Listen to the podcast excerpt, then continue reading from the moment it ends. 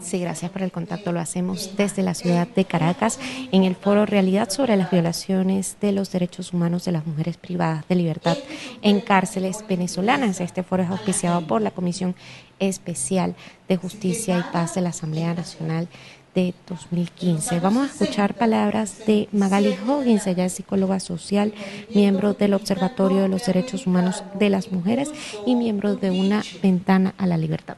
Era las niñas buenas van al cielo y las malas a todas partes. Eso es lo que estamos viendo, una pauta cultural que dice que toda la que sale de su casa y hace cualquier cosa que no es lo culturalmente esperado, es una niña mala. Y por lo tanto, las niñas malas van para el infierno. No solamente para todas partes, sino para el infierno. Y entonces ahora yo tengo que llegar aquí para darle a esto. Perfecto. Los calabozos. Nosotros en una ventana a la libertad hemos definido los calabozos como las nuevas cárceles venezolanas.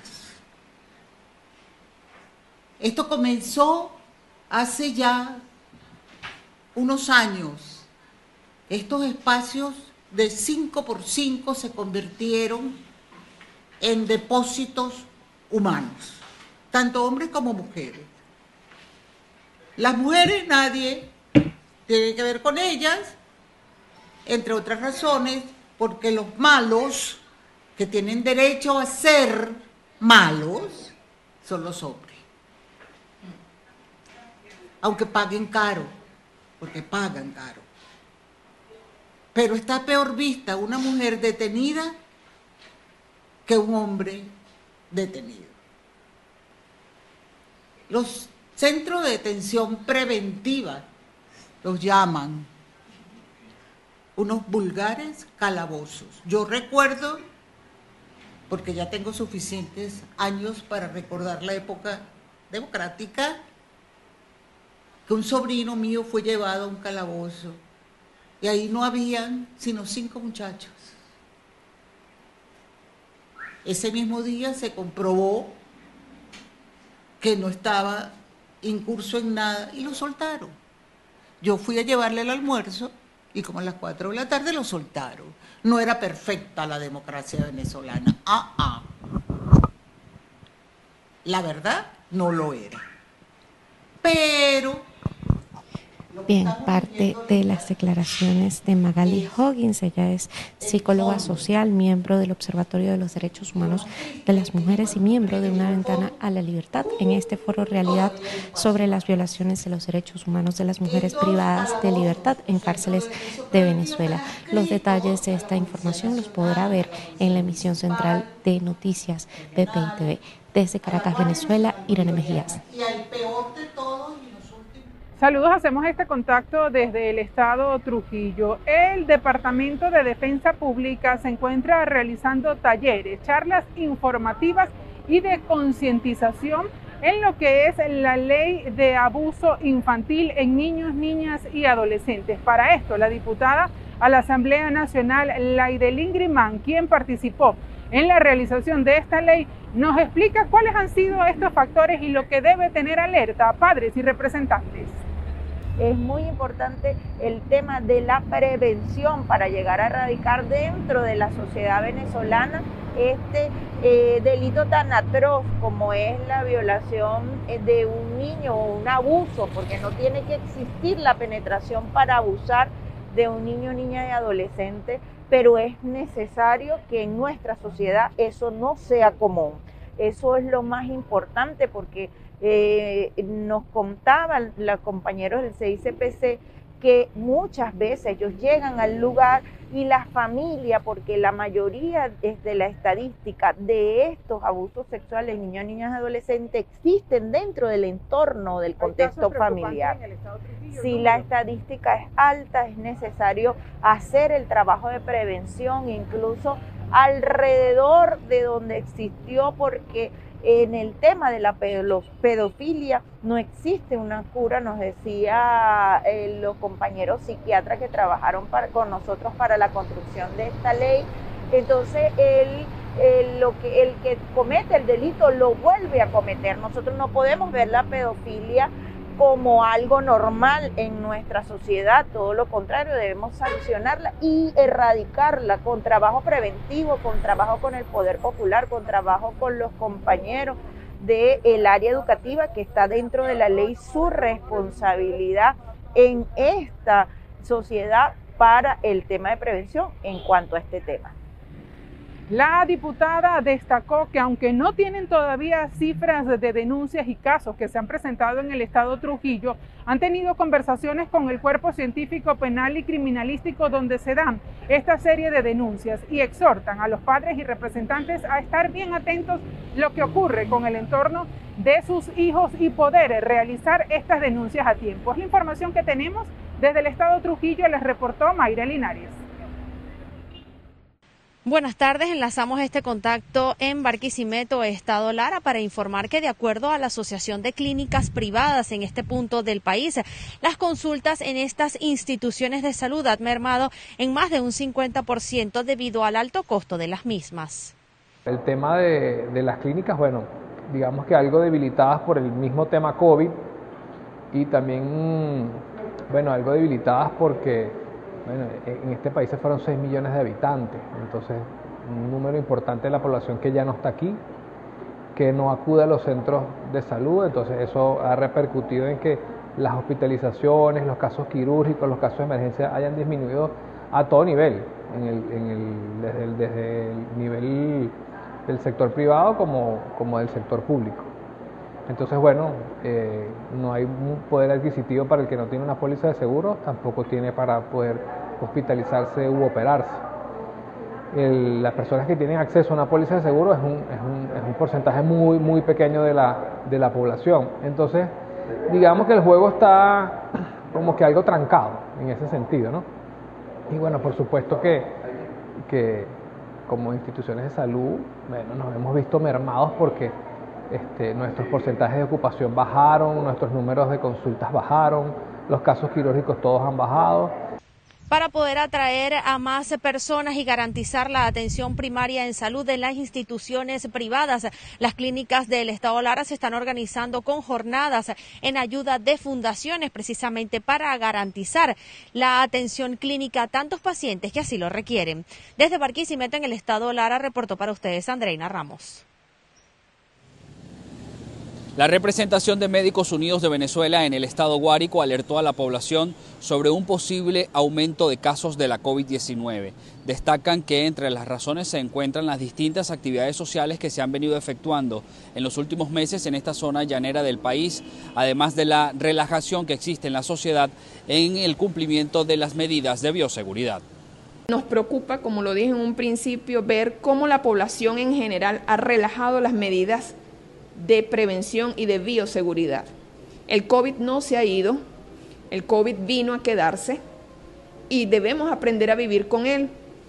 Lamentablemente, dentro del municipio, vamos a hablar del, municipio específicamente, han habido unas actividades sociales en estos últimos, en este último mes, y considero que lo que estamos viendo, esta oleada que estamos viendo dentro del municipio, es consecuencia de esas actividades.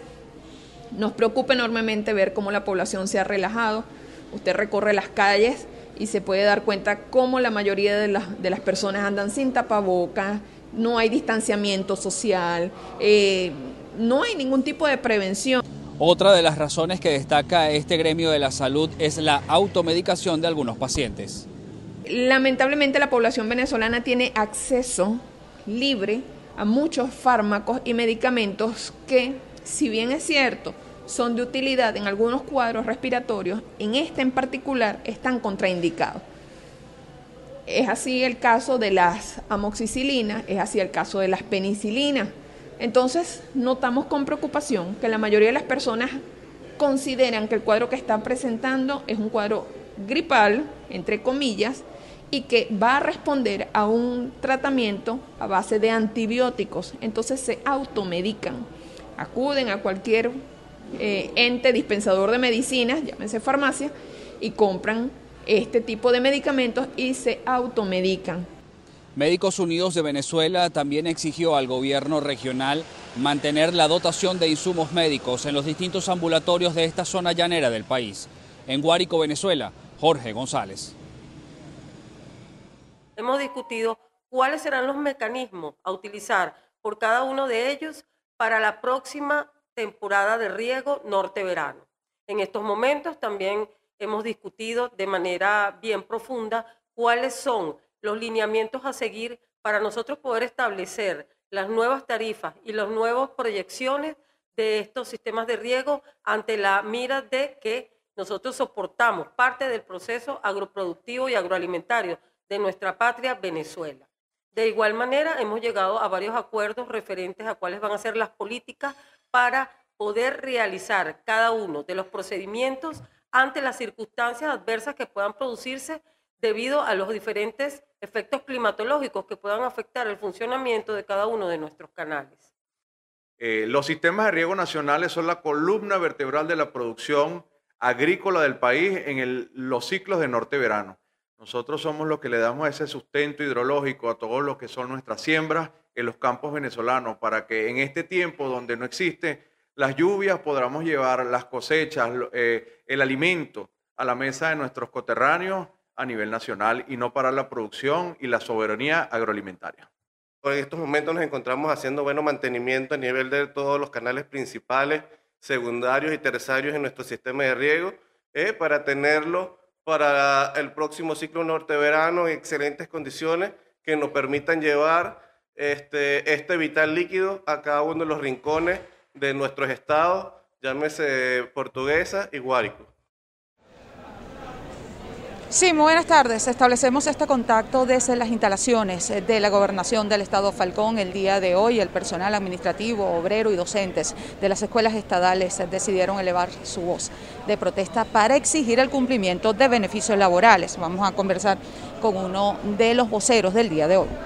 Buenos días, mi nombre es Guillermo Bracho, presidente del Sindicato de los Empleados de Escuelas Estadales. En la mañana de hoy nos hemos abocado aquí el personal docente, administrativo y obrero perteneciente a la Secretaría de Educación por el respaldo del bono vacacional a todo el personal que elaboramos por Secretaría de Educación, a los docentes el bono recreacional, a los obreros el, bono de, útiles y uniformes y a los administrativos la contribución anual al ingreso familiar. El pasado 17, 18 y 19 de mayo tuvimos protestas acá al frente de la gobernación donde nosotros le solicitamos al secretario general de gobierno, el doctor Luis Piña y a la licenciada Elmery, González, que se nos eh, cancelara eh, las quincenas puntuales.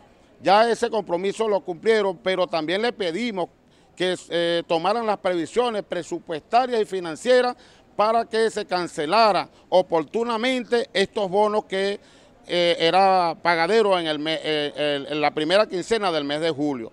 Ya vemos el retardo que hay y la falta de seriedad, porque nosotros eh, confiamos en el compromiso que ellos obtuvieron ese día con nosotros y hasta el sol de hoy nos han dado la cara al decir para, para decirnos el por qué no se ha cancelado ese bono. También nosotros, el personal administrativo, se cometió una injusticia que se nos pagó el bono de evaluación de desempeño laboral con salario viejo y aquí en la gobernación se cancelaron ellos su bono de evaluación de desempeño con salario actualizado.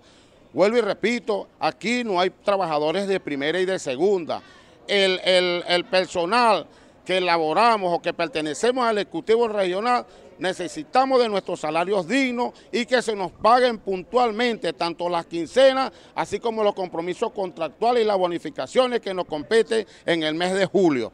Así que hasta que no nos den respuesta y no nos den la fecha de pago, no vamos a dejar de venir aquí a protestar pacíficamente hasta tanto no los cumplan con nuestros beneficios. Muchísimas gracias. Los trabajadores de las escuelas estatales del Estado Falcón informaron además que mantendrán este tipo de protestas pacíficas en las instalaciones del Palacio General de Gobierno hasta tanto sean atendidos por las autoridades. Es parte de la información que tenemos a esta hora desde el Estado Falcón. Continuamos con más de la emisión meridiana de Noticias BPI TV.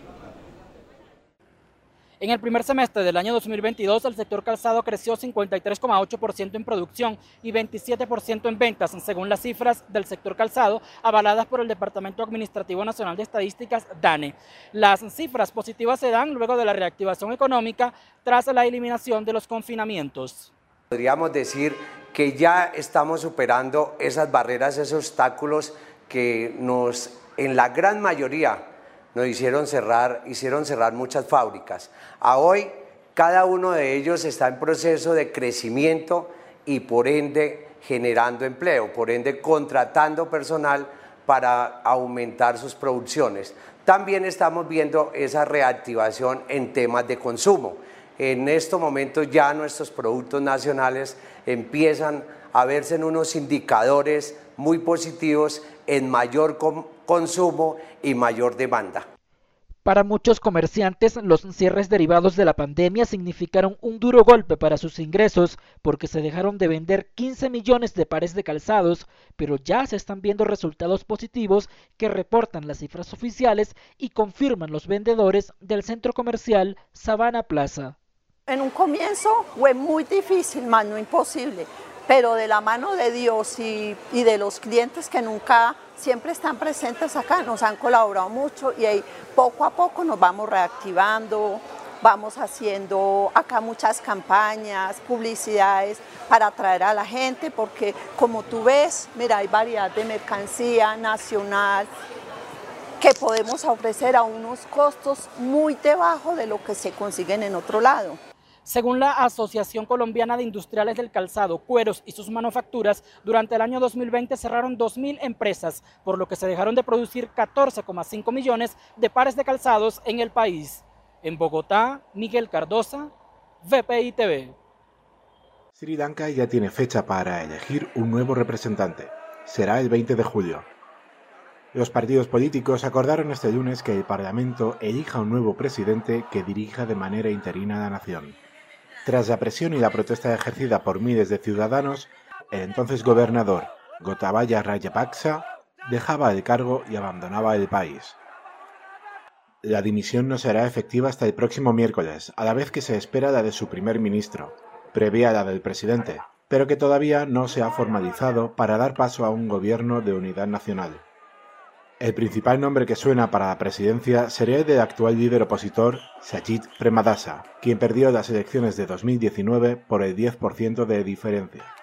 Para lo que todavía no hay acuerdo es para quién liderará el gobierno de unidad y los nombres que lo compondrán.